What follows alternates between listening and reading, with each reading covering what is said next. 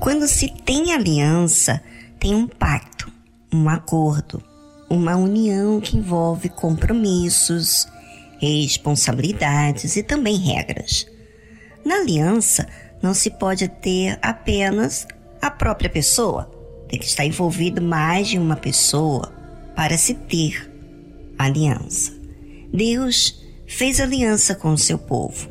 Ao fazer, ele dita os mandamentos, não para nos punir, mas para nos proteger, nos guiar e nos salvar.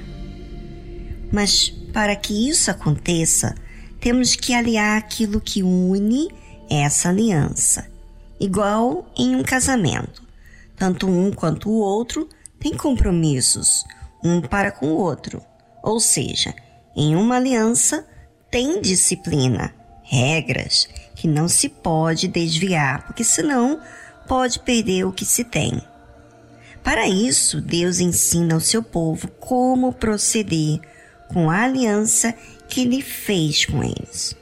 O primeiro mandamento diz assim: Não terás outros deuses diante de mim. Você pode imaginar que quando você se alia a uma pessoa, se casa com ela, você não quer mais ninguém entre vocês dois. Você quer essa pessoa exclusivamente para você, não é? Quando o casal, depois de algum tempo, se tem o seu primeiro filho, normalmente costuma criar um pequeno problema em ter que dividir a sua esposa com o bebê, não é? Porque tudo que tira o seu foco ao seu amado ou amada divide. Quando Deus fala para que não tenhamos outros deuses, ele se refere à sua atenção a qualquer outra coisa que não seja ele. Por quê? Tudo na vida, quando se dar atenção, faz você falar sobre aquilo, pensar, viver aquilo o tempo todo.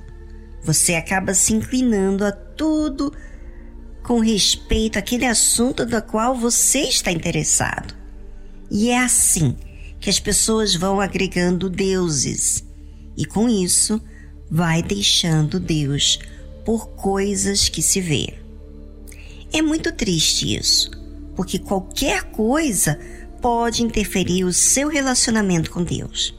Você pode se interessar mais pelo seu corpo, pela sua saúde, sua família, seu casamento, seu trabalho, sua carreira, seus estudos e etc. Mais que a Deus. Até a obra de Deus você pode se interessar mais do que propriamente Deus? Para você ver o perigo que é. Você pode ir à igreja e estar distante na hora da oração, porque outras coisas estão tomando conta da sua mente.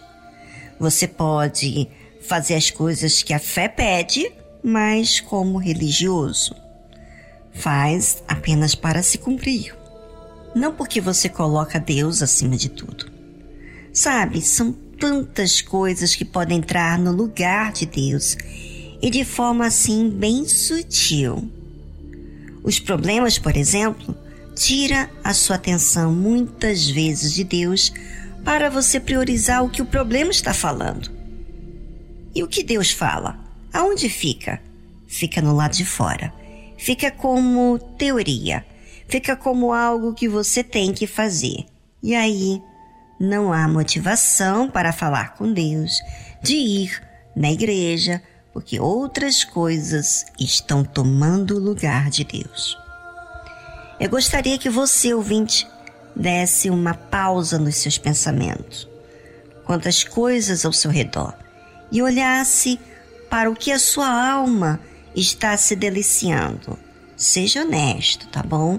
Não permita se enganar, porque no que você se engana, você se ilude. Olha para dentro de você, das suas escolhas, e você vai se dar conta quem realmente está em primeiro lugar. Se você puder aproveitar esse tempo para você falar com Deus, peça para Ele para te mostrar a verdade que talvez você esteja fugindo todo esse tempo. Sim, esse tempo de crente, de cristão, de obreiro, de pastor, de esposa de pastor, de membro mais distante. Então, aproveite esse momento.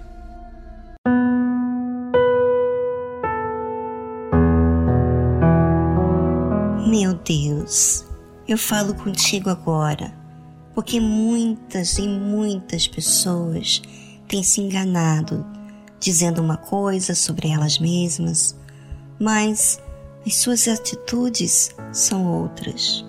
Por favor, meu Deus, eu não posso continuar nesse programa sem a sua intervenção na vida daqueles que estão me escutando.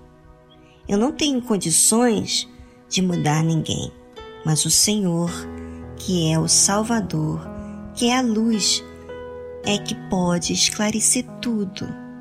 Pode fazer isso agora a essa pessoa que fala contigo.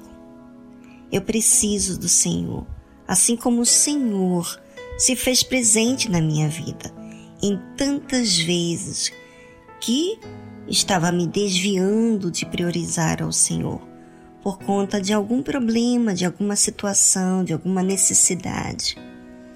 Oh Deus, assim como eu insisti naquele dia, insista agora, revela-te a esta pessoa e faça ela ver a sua necessidade diante do Senhor. Meu Deus, quando vem a luz, quando vem a verdade, ela liberta. E a gente é liberto daqueles pensamentos insistentes, desses erros insistentes que cometemos. Então, meu Pai, se o Senhor não revelar, como que essa pessoa vai mudar? Quem vai mudar? Então, meu Pai, que essa pessoa receba força e agora, luz, ilumina a mente dela para que possa entender não somente a tua palavra, mas também entender a tua vontade, meu Pai. Eu sei que as minhas palavras são limitadas. Eu sei, meu Pai, mas o Senhor, que conhece essa pessoa no mais profundo do seu ser, pode agora, agora, meu Pai, penetrar na vida dela e arrancar todo engano, todas as trevas que tem feito ela escrava, escrava da religião, escrava da teoria, sabe? Escrava, Senhor, às vezes dela mesmo, das suas próprias vontades. Abra o entendimento para que então, Senhor, o Senhor seja glorificado. A vida dessa pessoa santifique o teu nome é isso que eu te peço em nome do Senhor Jesus. Amém. Amém. Agora, você que ouviu e participou dessa oração, eu quero que você comece a praticar esse exercício de falar com Deus. Quantas vezes eu errei?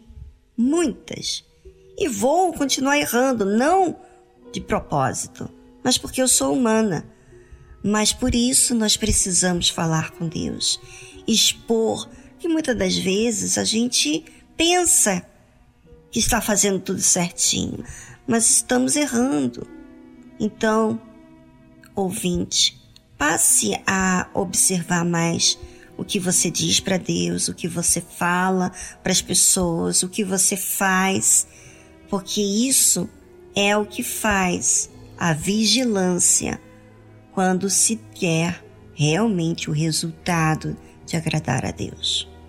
Bom, fica aí a dica e espero que você, ouvinte, faça uso desses conselhos que eu tenho colocado na minha vida.